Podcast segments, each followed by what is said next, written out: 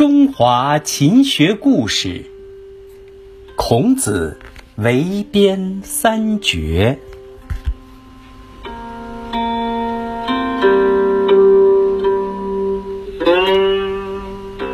孔子是我国春秋时期的一位大教育家、思想家和政治家，他一生培养了三千多名弟子。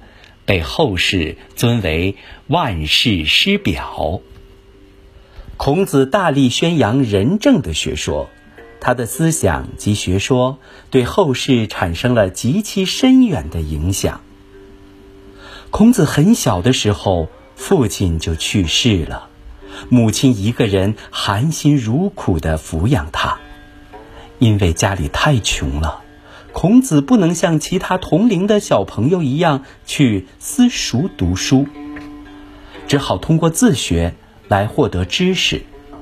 因而，孔子非常珍惜学习的机会，读书很用功。有一次，朋友带来一部《周易》，孔子很想看，就拜托朋友借给自己。朋友笑着说。这部古书非常难懂，很多学识过人的学者都研究不透，你还是别浪费时间了。听了朋友的话，孔子神情坚定地说：“只要你肯把书借给我，我就一定会弄懂它。”朋友见了孔子态度诚恳，就答应把书借给他。那时候的书。主要是以竹子为材料制成的，就是先把竹子做成有一定长度和宽度的竹片，简称竹简，然后用牛皮带子编连起来，再用火烘烤，这样就可以在上面写字了。一根竹简上写的字，多则几十个，少则八九个。因而，一部书要用的竹简数量非常大，像《周易》这样内容丰富的书籍，成书大概有几十斤重。孔子每天都抱着几十斤重的《周易》翻阅着，逐字逐句用心钻研，一遍不懂就读两遍，还不懂就读第三遍，因为读的次数太多了。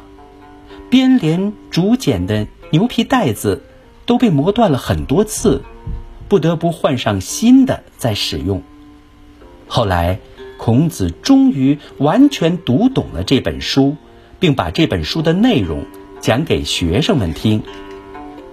再后来，人们就用“围边三绝”来形容孔子的刻苦钻研。晚年时期。孔子费尽心思和精力，编纂了古代文化典籍《诗经》《尚书》等书。后来，他还根据鲁国的历史材料编成《春秋》一书。这些书籍的编定，保存和发展了古代文化，成为中国文化史上的瑰宝。